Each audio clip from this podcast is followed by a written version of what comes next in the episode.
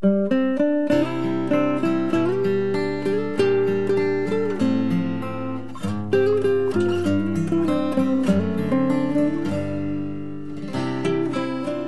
播美善，传播爱，唯有生命能够感动生命。借由人品典范的分享，让声音为生命找到出口。人生的长度我们无法掌握，但是我们可以将深度、广度延伸，创造出最有价值的人生。让我们一起听见生命力。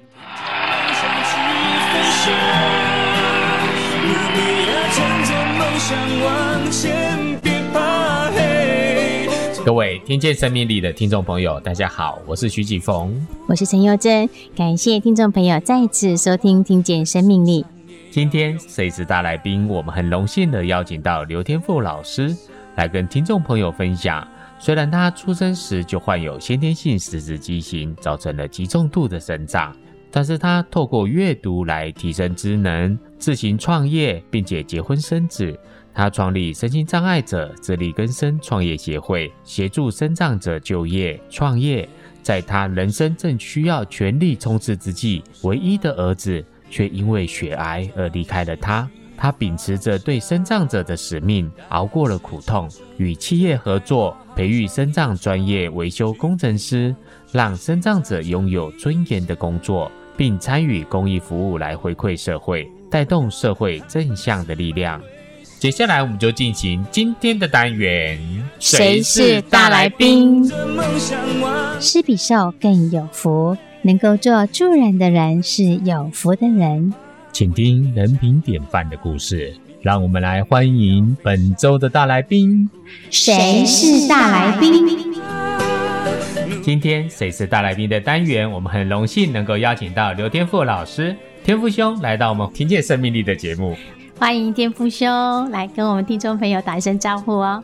启峰，还有我们美丽的佑珍，还有我们现场啊，我们的听众朋友们，大家好，我是刘天赋。天赋兄好。好。刘天赋老师出生时就患有先天性四肢畸形，造成极重度的生长，但是他克服身体的障碍，嗯，创立身心障碍者自力更生创业协会，办理多项的职业训练。让我们身障朋友能够学习一技之长，而且他训用合一，跟这个企业合作哈，专业的训练合格了之后呢，就可以就业，所以让更多的身心障碍者能够拥有尊严的工作，自力更生，立足社会，不但呢不会成为社会的负担，而且更回馈社会，参与公益的服务，带动我们社会正向的力量哦。请天赋兄也跟我们听众朋友聊聊你从小的一个成长过程啊，还有你的求学的过程呢？我出生的时候就是四肢极重度残障，嗯，我的两只脚那个脚跟啊盘住，跟菩萨一样，对，交叉的。哦，然后我双手就像那个鸡爪的手啊，这样子弯曲的。弯曲。当时我母亲看到了，真的吓一跳。在传统的中国的一个社会里面啊，一看到生出这么一个怪胎啊，父母第一个最难过。当时邻居们啊，总是会用异样的眼光议论纷纷。嗯。而且我妈妈那时候从大陆来台湾，也没有读过书，她自己都觉得非常的难过、嗯、悲伤。从我六个月吧，妈妈就抱着我到处去看医生，看医生，四处求医，对，也到处去求神拜佛。是，妈妈都是希望看看能不能帮我治好一下。对，至少自己不要不能照顾自己这样子。对，那时候我父亲啊，很多的朋友，嗯、他们都那时候都在讲说，你把这个孩子生下来。这个样子，将来一定是更困难的生活，更痛苦。嗯，是不是干脆有时候就跟他想想，就把他闷一下，他就走掉了，大家不要痛苦。而那时候我妈妈哭着跟他们去极力的反驳啊，我永远忘不了。她就说：“天赋啊，也是我怀胎十个月的，对，身上一块肉啊，生下来的。对，他就算是我四处要饭，我也要把他拉拔长大，抚养成人。伟大，是是。所以我非常感谢，尤其我妈妈。我从生活起居、大小号、刷牙、洗脸、洗澡，我妈妈一直照顾我到三十几岁，而且是无怨无悔。是，在我成长的过程，我母亲还有我爸爸，我爸爸因为是职业军人，是，下班之后跟妈妈两个人胼手胝足，一直把这个家撑起来。生活不够用，因为我那时候开刀也好，医疗也好，很需要费用。是、嗯，他们两个还在晚上开个小推车店，到那个路边啊去现炒卖这个小吃。是，那我那个时候还小，就坐在旁边看着妈妈、爸爸这样子招呼客人做吃的，非常辛苦，我一直忙忙到晚上两三点。是，那第二天爸爸他是职业军人，又要去上班。是，妈妈就是帮人家当帮佣。帮人家洗衣服、烧饭，在做这个工作。嗯，然后接下来又有两个弟弟。是是，嗯，我记得我们那时候在安东街租的房子都还漏雨，非常非常的辛苦。在这个成长的过程里面，我发觉到一个人的成长，父母的爱是非常重要的。是是，所以说才造就我这样的一个不服输的个性，还有我一直会替别人着想。是。我不会再完全站在我个人的一个立场来看很多事情，跟人相处。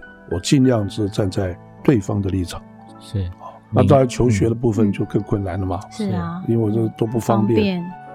我在旧剧院待过，我在义光幼儿园读完小学，是，结果我民生国中读完之后，因为没有考到三个最高的志愿，是，啊，那一般的学校就是因为交通啊、照顾等等，没有办法就辍学在家里面，嗯，所以我非常辛苦，就在自己的小房间里面。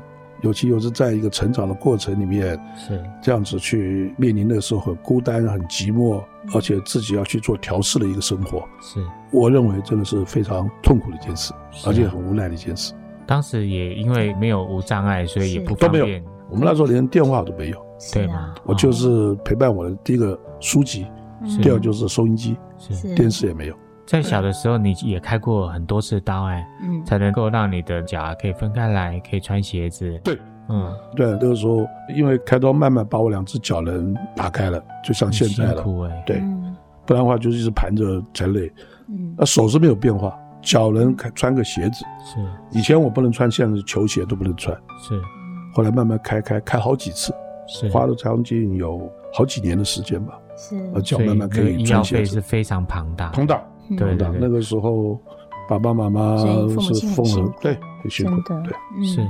在广慈那里，也就是让我们有机会读书嘛，哈，对，只是国中毕业之后，也因为实在是没有办法再继续再去念了，就都在家里，真的也是非常的孤单寂寞哈。当然，你可能只能看着天花板了，对，是。可是你并没有因此被打败哦，你坚毅的个性，你拿了很多的书来看，你那时候反而充实你自己呢。对。我本身我非常喜欢传记文学，是我看了蛮多的传记，因为我知道说国文的基础还不错，我就很喜欢看我们中国的古典的一些，像我最喜欢的《古文观止》，古文观止还有《庄子》，我也蛮喜欢的，还有一些中外的一些传记文学。我觉得看传记我觉得有一个好，嗯，就是可以看到一个人他一生，因为他自己的一些想法，他一个生活的过程里面，而展现是他说的生命价值。是啊，所以我看过，我印象最深刻的像海明威，像范谷，甚至于庄子，他本身这些，我觉得给我很多很多的一个人生很大的一个启示，也是给我一个支撑我要坚持下去的一个力量。所以我很喜欢读书。那音乐部分呢，我更喜欢，我比较喜欢像交响乐啊，我也很喜欢，像中国的一些国乐，我也蛮喜欢。是。因为我是 A B 型，我又是双子星，所以说我是非常很多元化的一个人。多元化啊，多元化。对，你在那个时期，你看了很多的书，并且你可以把你的想法给它写出来，而且去投稿，还获选了，还得到你第一份的稿费。哇，这不容易啊！因为我有一点很不好，就是说我做很多事情想太多啊，所以说一直无法下笔，我把它做得很好。是，然后再加上自己本身的学历或者专业也不够在这方面，嗯，但是我很喜欢写作，所以说我那个时候就自己在家里面闭门造车嘛，就在一边天马行空想着写，所以说当然就一直没有成功，嗯，而且我那时候写东西比较偏向于意识流方面，是，啊，那个时候不太容易让一般人接受。我记得我写残像这一篇是中华日报，我那时候觉得非常讶异啊，嗯，能敢接受我的作品。后来就开始办理这个社团，嗯，我就开始慢慢出去，嗯、所以说对写作这部分就搁在一边了。是在就业的过程中，嗯、除了拿到那第一份稿费之外，嗯、后来有说到你有试着要创业啊，嗯，在创业方面你也一定有在参考很多的书籍啊，或者是别人的经验。创业不敢讲了，那时候很简单，就是妈妈就是想，就像我送到幼儿园，妈妈就是想让我读书，嗯，是，她因为舍不得啊，我离开他身边，可是没有办法，所以我去幼儿园、救济院就是为了读书。是，妈妈后来想说，你总要有自己的一个工作嘛，至少打发时间，是，她的想法是这样子。后来那时候我还记得我们好朋友胡妈妈刚好开小说出租店，是，后来我知道生意不好。啊，他就把它抵 让给我，抵让给你。那我们那时候，妈妈就花了将近台币二三十万吧。哦，那时候很早之前很多了，二三十万。我为什么要讲这个数字？我就觉得感觉到很 被骗的感觉，没有那个价值嘛。所以自己你还是把它经营的有金钱。对啊，我觉得这是我人生中非常难以忘怀的一个记忆。嗯，不容易。嗯，像我四肢残障，像启峰，你现在看到我，我除了写字之外，对不对？我根本没有办法。肩不能挑，手不能提，又不能行动，就靠靠个脑袋，靠一张嘴，我能经营十六年小说。对呀，而且我生意很好。对，啊，比方说，大家都自己来，自己租书，自己来啊。我跟不管是出一张嘴就好了。对，我看男生也好，女生也好，我都有办法，嗯，来吸引他们。比方说，我喜欢读，我就会告诉他们书里面的内涵啊，然后，它的意义在哪里？哎，或者像漫画，小朋友喜欢，我会介绍这个作者，他的笔法怎么样，等等怎么样。虽然不是完全懂，盖来盖去的嘛。所以说，这产生兴趣就可以了。就像刘明讲的，我在幼儿园的时候是每天晚上，嗯，跟那些我们的室友，嗯，我们正常是七点开始到九点，两个小时，我一定要讲故事。所以我就爱讲故事。我我记得那时候不止男生女生，也不管大小，嗯，到了时间就要我来讲故事。是是，所以说我喜欢这个工作，所以我跟妈妈讲：“您放心，我既然能做，我就要把一定做的最好。”当然，凭良心讲了，也真的是老天爷保佑，然后就不断的每一个客人都是我的贵人，这样一步一步走过来。是。那开小说开了多久呢？十六年。哇，小说出店我开了十六年，对，蛮长，蛮长。对，蛮长，换了三四个地方，换了三四个地方在做经营，对，可是都是您在经营同样的小说的部分。嗯，后来慢慢有一些 CD，CD 的出租，就是变复合式的，复合式，对，一直想走这样的，后来也没有完全做得好，至少还能维持自己基本的一个开销嘛，对啊，基本的开销，一个营运的一个开销，对对对，对呀。嗯，天父兄在边讲的时候，他还是边在感恩啊，很多的贵人的帮忙。对，是啊，有感恩心的话，就会懂得付出了哈。是啊，而且当时在经营的过程中，后来你也结婚了，在四十二岁的时候吗？对，差不多，我算应该是四十二岁左右。啊哈。嗯，建立家庭啊，大家可以跟我们聊一聊。结婚，因为也是缘分嘛，是缘分，缘分大了。呃，就是结婚了嘛，结婚了之后，我们就有了伟成。我这一个宝贝儿子，宝贝啊，心安宝贝。嗯，后来我们他出生，我看差不多在七八岁的时候，回头去想，嗯，真的是自己没有经验了，啊，不了解，因为他身体始始终都不是太好，嗯，那我们总是想小孩子嘛，小的时候本来就好，给他多吃多喝就好，那有时候他又会流鼻血，有一段时间，嗯，那我们也是都是想小孩子嘛，那我太太也没有去想那么多。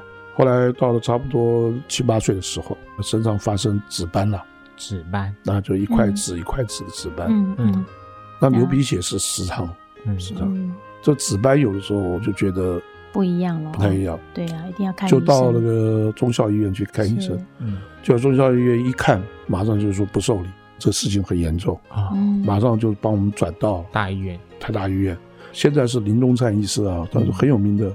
是小儿科儿童的血液方面的专家，对，权威。他看应该是血液上有问题了，是。后来到台大医检查，是最严重的骨髓性白血病，就是俗称的血癌。血癌，嗯，哦，那个时候真是非常非常的痛苦。哇，我后来我发觉到，可能有些人讲的真是对的。嗯，我们是上辈子造了太多的孽了吧？这辈子来承受、来承担这些的一些苦难的。嗯，哇，很痛苦。非常痛苦，嗯，因为伟成非常好，是。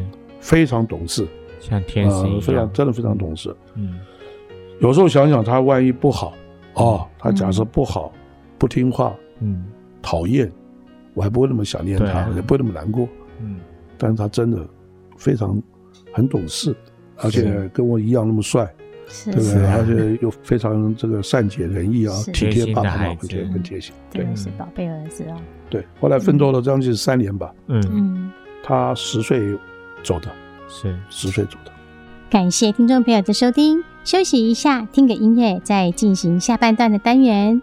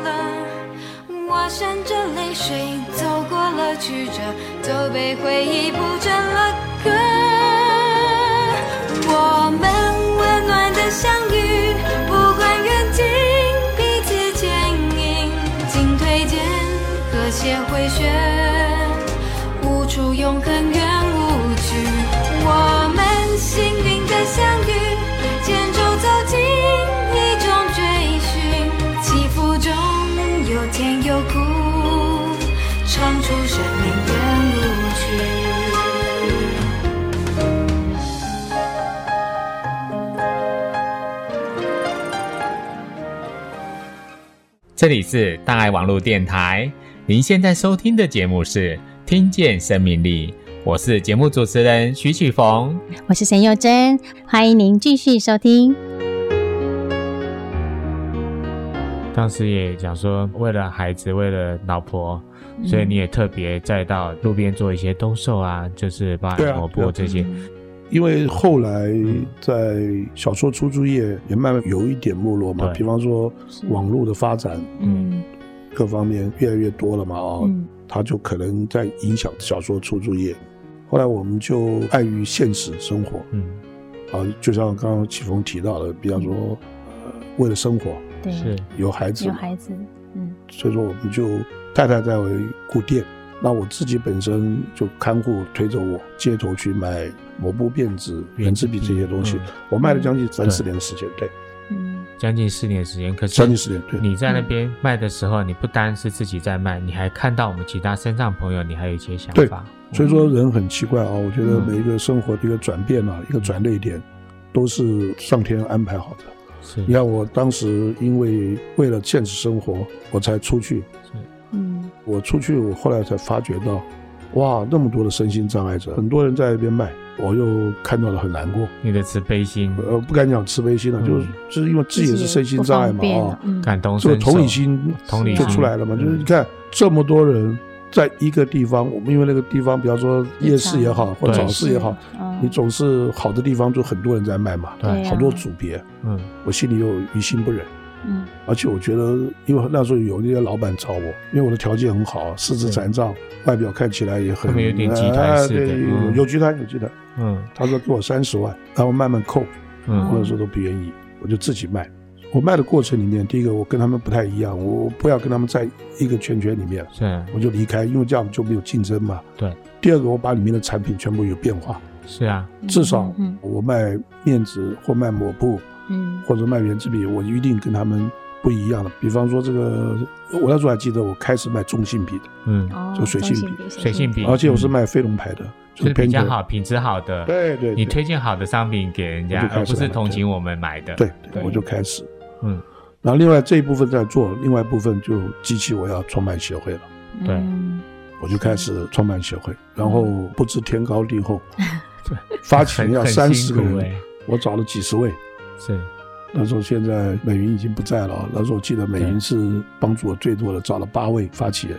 是，然后我创办了自力更生创业协会，我运气也很好。那时候局长是郑春启，郑局长是第一个就是要砍掉所谓的大协会的补助，不要老是补助是给他们那些人。所以我们小协会有机会就有机会了。我赶快抓到了这个机会，嗯，我非常积极，非常积极。我记得我那时候，我只要出去在路边上，或在做捷运，或者做什么事情，只要看到任何的视觉上的、想法上等等，嗯，都跟身心障碍就业有关系。是是，还有办一些公益活动，积极的办。嗯嗯，是。所以说，我就自力更生创业协会刚开始成立地方性的台北市，到了民国九十四年的时候，将近五年，我看已经稍微有一点成绩了。是，马上就再成立全国性的。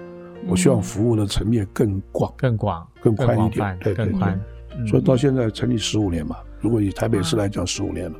是。那全国性也成立十年了。嗯，等于是。等一下就会谈谈。对啊，你有看到了，你就想到了，那你就去做了，对，你就帮助了身上的朋友了。帮助一定要想到就做的呢，一定要。你不是光想。我觉得现在人就是一个最大的弱点吧。嗯。是。想都会想，说也都更会说，说也更会说。可做起来真的太少人了。对啊，我记得我那时候创办协会，我妈妈有好多朋友讲开玩笑，真的开玩笑的，你自己都养活不自己，你还创办协会？嗯，那我就跟他们讲，就是因为自己感同身受，一个同理心。是，你等到自己完全好，不知道什么时候啊，对不对？你对呀对呀，所以说我那时候就不知天高地厚就做了。对，我们要提醒听众朋友啊，我们天父兄是四肢有极重度的生长，是啊，他其实并不方便的。嗯，那他怎么来创办协会？他是用他剩下三只指头的，夹着一支小小的笔，写万言书的企划书。哎，当时怎么能做得到万言呢？对啊，你身体都不方便。因为我刚刚有讲嘛，你既然要创办协会或做一件事情，不能用嘴巴说，更不能光是凭空想象，你就要付诸行动。你付诸行动之前，你当然就要计划书写出来，proposal 要出来。是。那这时候我就刚刚讲，你看老天爷都安排好。嗯，我很喜欢文学的作品。对啊，我也会喜欢自己来写写动动的。嗯，哎，刚好这时候就用上了。你看我我的手几乎是废物，我的右手就那两根指头就夹了个笔。是，对，那种夹子。像我左手这边的这只食指。他给我一个贡献，就是我可以勾着这个调羹吃饭，对，吃饭。最重要可以勾着我老婆啊，还 可以抱抱她啊，这也是很重要的一个啊。所以说，就是刚好用到了，所以我就自己写计划书。嗯，写的不好，但是真实，因为我是自己从生活的经验里面体验出来了，而把它实际的写出来而已。前面五年都是随着自己的想法，嗯，自己的这种感觉，实际的把它写出来而已。是。不能算是完整的一个计划书。后来慢慢慢，现在就是比较知道社福团体在写计划书一些基本的就知道了。对，所以说我就是这样写写。当然运气也蛮好的，一开始政府就开始重视我们协会，嗯，自力更生创业协会，光是我们名称就是非常吸引人的。是啊，对，非常吸引。嗯，就没有任何一个人敢用。自力更生创业协会，是吧？什么协会？就业协会，什么协会都可以有。没有自力更生创业协会，真的是不容易。当时您在草创时期啊，当然是非常的辛苦，辛苦。尤其又遇到我们情感宝贝的事情哈。对，那还好，你说老天爷还是眷顾我们的。嗯，当时公益彩券的部分你有抽到哎，可以稍微缓解一下，缓解一下。对，嗯，我公益彩券十六天还是发病啊，你看，不然的话钱怎么来？是，我的生意好的不得了，哦，生意非常好。我那时候请两个看护，一个照顾我，一个照顾我宝贝，是，啊，就这样子陪伴他，就是三年嘛，是，那我也尽了所有的力量了，是，嗯，那撑过那一段时期真的是非常的不容易，痛苦，对，但是后来在村上春树日本作家这里面，我看了他一个非常好，我觉得我在《生命》杂志里面我写了，我但是我把它稍微变化了一下文字的组合，就是说，哦，一个人。一定要去亲身经历失去挚爱的那个哀痛、哀伤，嗯，有这样的一个经历，你要完全的去接受，这个时候你才会从这个哀痛的里面走出来，是，嗯，然后更有力量往前走，是，我觉得是这样子的。提醒每一位我们的听众朋友、好朋友们，就是说，可能你是现在你的生活状况，你所有一切都非常的好，是，都反而顺遂等等。嗯但是我们一定要去体会到，有一天可能会失去挚爱，会有病痛，会有挫败，嗯，是，哦，等等，你一定要有个心理的准备，是。是。有一些些无常啊。对对。对，嗯，天父兄从失去挚爱的心肝宝贝走出来之后，嗯，创立协会帮助身障朋友，把大家都当做他的孩子，协会也是他的孩子。是。啊，他总是推着轮椅啊，东奔西跑的，总是满怀希望的来。让我们的其他身障朋友能够完成梦想，嗯、能够圆梦，而且能够到处的传播他的爱心呢。总是笑脸迎人，带给我们很多失意的朋友无限的勇气。的确，生命的经典，智慧的启发，静心思考人生方向。让我们一起来听你说静思语。天普老师要和大家分享的静思语是：有心就有福。有愿就有力，不论多大的毅力和愿力呢，都起于一念心。我们都要照顾好自己的心念，恒持出发心。没错，发大心立大愿，愿有多大，力就有多大。天父老师发愿帮助肾脏朋友，自有龙天护法相扶持，来成就一切大愿。是的，谢谢天父，谢谢天父兄，谢谢，谢谢，好，谢谢你们给我们这个机会，更感谢我们听众朋友。谢谢，太客气。谢谢。那我们跟听众朋友说拜拜了，好，再见，拜拜。行万里路，犹读万卷书，读万卷书不如读一本人品典范、人生阅历的好书。感谢听众朋友的收听，听完音乐后，我们就要说拜拜喽，请记得再次收听，听见生命力，拜拜。雨